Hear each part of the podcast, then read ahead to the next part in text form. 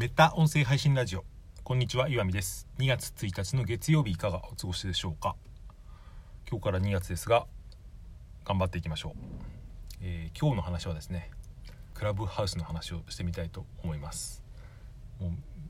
耳がタコになっている方もですね目にタコができている方もいるかもしれませんが、うん、まあ話すなら今しかないと思ってですね、えー、クラブハウスをちょこっと使ってみたのでその感想なんかを話してみたいと思います。土曜日だったかな？だから2日ぐらい前ですね。あのこのスタンド FM でも番組を持たれている忠信さんにですね、えー、招待をしていただきまして無事クラブハウスに登録することができました。忠信さんありがとうございます、まあ、それでですね、うん、いくつか使ってみたんですけど先に感想というか言っとくと大まかに2つあって1つは設計のうまさというか簡単に言うとですね依存度を高める設計がされているなっていうことですね思ったっていうこととあともう一つが、うん、このクラブハウスの、まあ、僕はこれは祭りだと思ってるんですけどこの祭りの後でですね、うん、音声配信にどんな影響を与えるのかなってことを考えてみたのでそんな話をしてみたいと思います、えー、まずそうですねクラブハウス名前は聞いたことのある方も多いかもしれませんけど、まあ、簡単に説明をしておくと、まあ、アメリカでは1年ぐらい前からかなりフィーバーしていたサービスで音声 SNS というビデオ会議の Zoom ってありますよね。あれで会議とかされたことある方は分かると思いますけど、まあ、複数人で会話をするじゃないですか。で基本的には喋ってる人が喋ってて他の人はそれを聞いてるっていう感じでで発言とかを求められたら、まあ、ミュートを切ってその人が話をしてっていう感じになったりすると思うんですけど、まあ、それの画面なしみたいな、うん、だ割と僕は Zoom にですね、まあ、全体的な感じとしては似てるなと思うんですけど、まあ、違うところといったらまずそのルームと呼ばれる部屋がいっぱいあってその部屋にですね、えー、部屋の主がしゃべる人を決めたりとかだ複数人で普通におしゃべりをしたりとかできるっていうですね昨日だったかな、うん、ちょうど夕食の洗い物をしてる時にですねクラブハウスを聞いていたら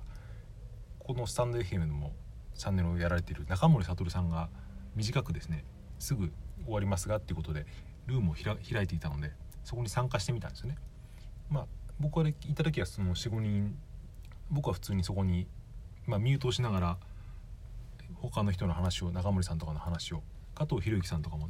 いらっしゃいましたけどそういう方の話を聞いてですねミュートにしながら洗い物をしてたんですけど、うん、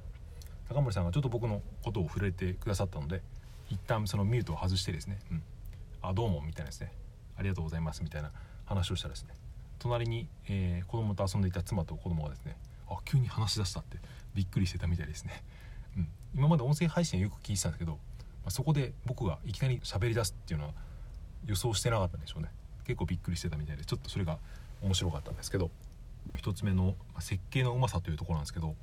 特徴としてはログが残らないっていう完全なライブ配信でスタンド FM とかだったらそのライブ配信をアーカイブできたりしますけどそういう機能が一切ないんですよね。さらに強気というかすごいと思うのがテキストの機能は一切ないんですよだからコメントとかそういうのも送れなくて本当にその聞く人は音声を聞くだけかリアクションとかも基本的にないんですよね。その拍手とかいいねみたいなのも。それで喋る人は本当に喋るかミュートするかっていうそれぐらいなのでその辺の分かりやすさと、まあ、そのログが残らないってことでそこにいないとその場所でそれを聞いてないとその話を聞けないっていうところはですね結構だから人によってはうん何て言うか手放せなくなる依存症を引き起こすうんのがまあ多分それを設計しているんだと思いますけど通知をオンにしているとスマホの画面にちょくちょくそのフォローしてる人がこういうルームを開きましたとかこのルームに参加しましたも多分出ると思うんですけどそれがバンバン通知に出るんですよね。その中でですね例えば自分の興味のある人とルームを始めましたって言ったらですね、うん、すぐ開かないと聞けないわけですよね。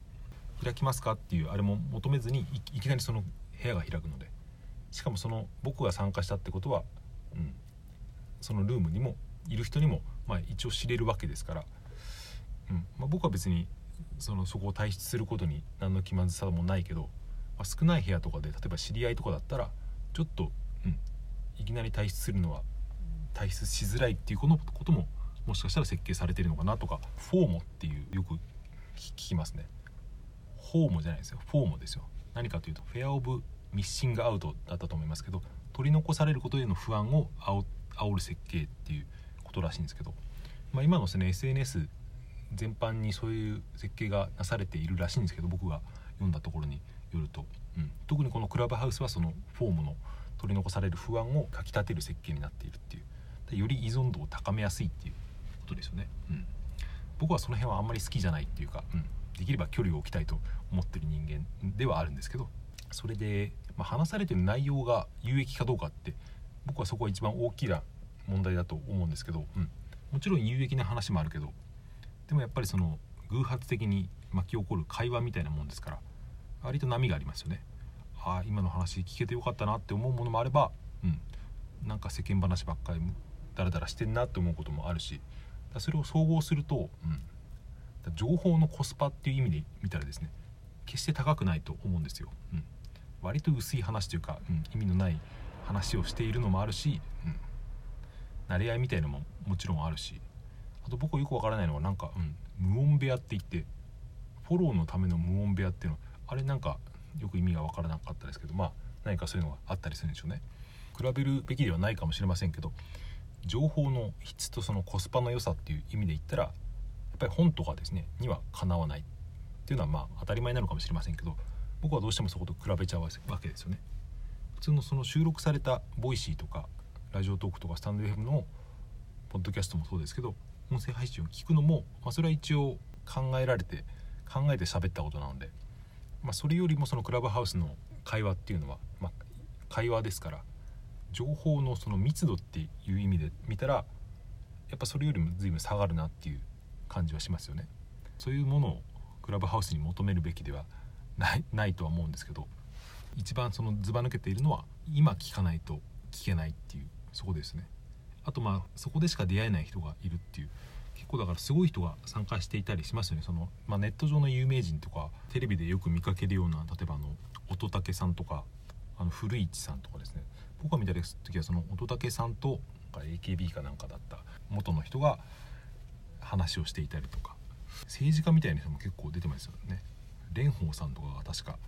なんかチャンネルをやってた気がしたんですけど、うんまあ、テレビで見るような人が普通にその場でですね、うん、誰かと話をしていて。もしかしたらその自分もそこに加われるかもしれないってそこは考えているのかな？で、まあ、そのリアルタイムで繰り広げられている複数人の電話とか Zoom の会話を、まあ、そこで観戦できるっていう、まあ、そういう楽しみ方というか離れられなくなり方だなと、まあ、正直僕はそんなにはまらなそうだなって今の段階では思ってますけど。まあとはいえ誰か知ってる人が面白そうな人と話してたらまずちょっと聞いてみてっていうですね開いてみてっていうのはありますけど、うん。ま、それで例えば睡眠時間削られたりとか他の自分の発信の時間がなくなるっていうのはま本末転倒だなと思うので、まあ、そこは気をつけていかなくてはとは思ってますけどでも間違いなく、まあ、いろんな人が言ってますがこのクラブハウス疲れみたいなことはですねそんなに遠くない時間でもう起こってくるだろうなと。依存度が高いので YouTube 依存症とかまあ YouTube 疲れとか Twitter 疲れとかもありましたけど多分クラブハウス疲れはそれよりもっとなんか、うん、強烈にというかてきめんに現れてくると思うんですよね。普通にだから、うん、今は目新しさもありますけど多分これで寝れてない人とか結構いるんじゃないですかね、うん、あの Voicy の緒方さん社長の緒方さんがなんか24時間ずっとなんかクラブハウスにいるみたいなそんなことを言って言ってましたけどそれは Voicy というサービスを広げたりとかご自身の認知を広げる狙いもあるんでしょうけどこれ Radiotalk は12分なのでもうすぐ時間がなくなりそうなので2つ目のですね音声配信に、えー、もたらす影響っていうのはまた明日話してみたいと思うんですが、まあ、予告みたいにして話しておくと、うん、これで僕は音声配信が割と今まで聞いてなかった人にも浸透する気がして今までのポッドキャストとかの認知がもっと上がるような気がしたんですよね。それに関してはちょっと明日話してみたいと思いますが今日の話は終わりにしたいと思います。最後までお聴きいただいてありがとうございました。今日も良い一日をお過ごしください。さようなら。また明日。